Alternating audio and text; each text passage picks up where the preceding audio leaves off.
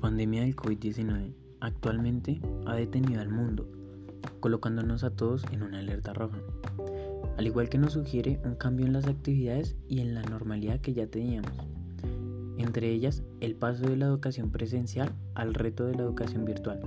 el cual es el tema que se abarcará el día de hoy en este podcast.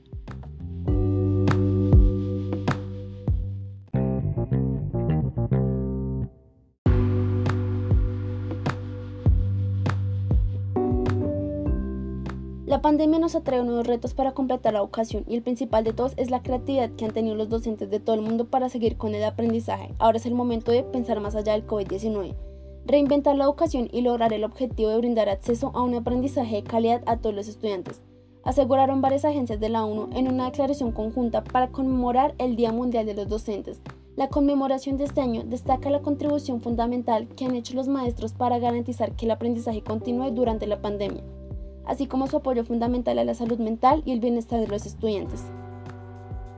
En esta crisis, los docentes han demostrado, como lo han hecho tantas veces, un gran liderazgo e innovación para garantizar que el aprendizaje no se detenga y que ningún alumno se quede atrás. Expresaron la UNESCO, la Organización Internacional del Trabajo, el Fondo de las Naciones Unidas para la Infancia y el Sindicato Mundial de Docentes. Entre otros, agregaron que los maestros de todo el mundo han trabajado individual y colectivamente para encontrar soluciones y crear nuevos entornos de aprendizaje para sus estudiantes, y que su función de asesorar sobre los planes de reapertura de las escuelas y apoyar a los estudiantes en su regreso es igualmente importante. El mayor cambio que requiere el aprendizaje virtual es la flexibilidad y el reconocimiento de que la estructura controlada de una escuela no es replicable en línea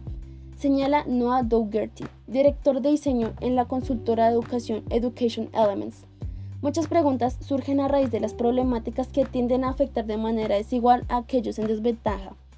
Se ha cambiado la manera en la que los estudiantes aprenden y justo estas transformaciones nos dan un vistazo a las fallas en materia de equidad que sigue presentando nuestro sistema educativo, incluso en los círculos más privilegiados.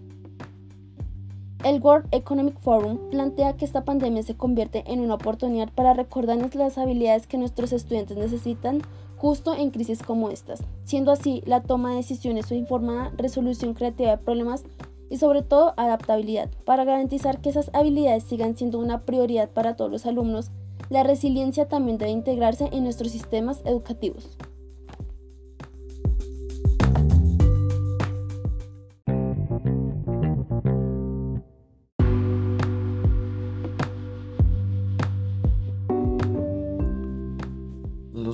De la educación en pandemia. La pandemia de enfermedad de coronavirus ha provocado una crisis sin precedentes en todos los ámbitos. En la esfera de la educación, esta emergencia ha dado lugar al cierre masivo de las actividades presenciales de instituciones educativas en más de 190 países con el fin de evitar la propagación del virus y mitigar su impacto. La Comisión Económica para América Latina y el Caribe ha planteado que Incluso antes de enfrentar la pandemia, la situación social en la región se estaba deteriorando debido al aumento de los índices de pobreza y de pobreza extrema. La persistencia de las desigualdades y un creciente descontento social en este contexto, la crisis tendrá importantes efectos negativos en los distintos sectores sociales, incluidos particularmente la salud y la educación así como en el empleo y la evolución de la pobreza. Por su parte, la UNESCO ha identificado grandes brechas en los resultados educativos, que se relacionan con una desigual distribución de los docentes, en general, y de los docentes mejor calificados, en particular. En desmedro de países y regiones con menores ingresos y de zonas rurales, los que suelen encontrar o concentrar además a población indígena, inmigrante, en el ámbito educativo, gran parte de las medidas que los países de la región han adoptado ante la crisis se relacionan con la suspensión de las clases presenciales en todos los niveles, lo que ha dado origen a tres campos de acción principales. El despliegue de modalidades de aprendizaje a distancia mediante la utilización de una diversidad de formatos y plataformas, con o sin uso de tecnología en ciertos casos el apoyo y la movilización del personal y las comunidades educativas y la atención a la salud y el bienestar integral de los y de las estudiantes. El objetivo de este documento es visibilizar la diversidad en consecuencias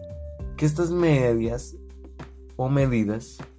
tendrían o tendrán sobre las comunidades educativas a corto y a mediano plazo, así como plantear las principales recomendaciones para sobrellevar el impacto de la mejor manera posible, proyectando oportunidades para el aprendizaje y la innovación en la educación posterior a la pandemia. También tenemos otros casos en la educación rural,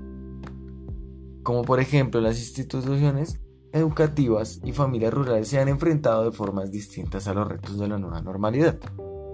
la falta de recursos tecnológicos, las fallas en la conectividad y conflictos familiares. Producto del confinamiento son el factor común de docentes y estudiantes en pandemia. El proceso escolar en la ruralidad ha cambiado desde la aparición del COVID-19, teniendo en cuenta que el confinamiento y el distanciamiento social tocó las aulas de los estudiantes en Colombia y el mundo. La educación a distancia es una estrategia importante que ha desempeñado un papel fundamental en el aprendizaje de niños y jóvenes. Sin embargo, la virtualidad ha sido el resultado de ser una actividad laboriosa para las familias y alumnos, en la cual la gran mayoría de padres se han tenido que ver obligados a estar pendientes de sus hijos al hacer esta labor. También que han detenido asumir esta nueva realidad frente a la ausencia del aula física, a su vez también ha representado un, reto, como tal, a los directivos y administrativos de diversas instituciones, que han debido adecuarse a esta nueva forma de educar.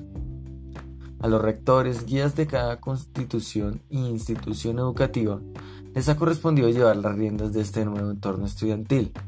las aulas virtuales buscan que desde sus espacios los docentes sigan cumpliendo con la responsabilidad que tiene el Estado para brindar la asistencia educativa, tal como lo dice en la Ley 115 del Ministerio de Educación Nacional. En ese sentido, los profesores se han visto forzados a trabajar en su hogar y desde su hogar y a utilizar sus propios recursos, debido a que en algunos casos los medios necesarios para transmitir las clases no son privados o brindados por las instituciones. En el peor de los escenarios, los docentes se enfrentan a esta situación sin apoyo de ninguna clase, al tiempo que las familias se rebuscan para conseguir los medios necesarios para permitirle a sus hijos su educación. El sector rural es el más afectado en este momento, pues dado que aunque se especule sobre el éxito del descubrimiento tecnológico para los estudiantes de zonas de difícil acceso, no todas las familias tienen equipos con capacidad de conectividad, por lo que los docentes y las comunidades se ven inversas en problemáticas distintas a la que se enfrentan por lo general las zonas urbanas. Para hacerle frente a esta situación, la institución educativa parlamental ha desarrollado una estrategia favorable. Este centro educativo destaca de los demás porque dos años atrás asumió el modelo Fontan, hoy llamado CERC, Sistema de Educación Racional de Cundinamarca, o se podría decir como tal en general, el cual se desarrolla por medio de guías, cuya finalidad es promover y fomentar en los alumnos la responsabilidad y la autonomía, por lo que en cierta medida ya estaban acostumbrados a un modelo de trabajo a distancia. La dificultad más grande es la comunicación con docentes y estudiantes, que en este proceso puedan ser orientados, orientados incluso a distancia. Quien al principio estaba preocupado, uno de los rectores, por la deserción escolar en este momento, la inexistencia de los niños causó un mutismo total frente a todas las estrategias creadas por pedagogos con el propósito de mantener la comunicación por el deseo de los padres de los niños y jóvenes permanecieran activos en el año lectivo. Los llevó a acuerdos y estrategias coordinadas, que iban entre llamadas telefónicas, videollamadas, mensajes de texto, de voz y videos vía WhatsApp, para seguir enseñando. Esto facilitó mucho y grandiosamente la apertura de los profesores hacia las comunidades y la respuesta recíproca de los estudiantes que respondieron a sus actividades académicas con todos los medios posibles.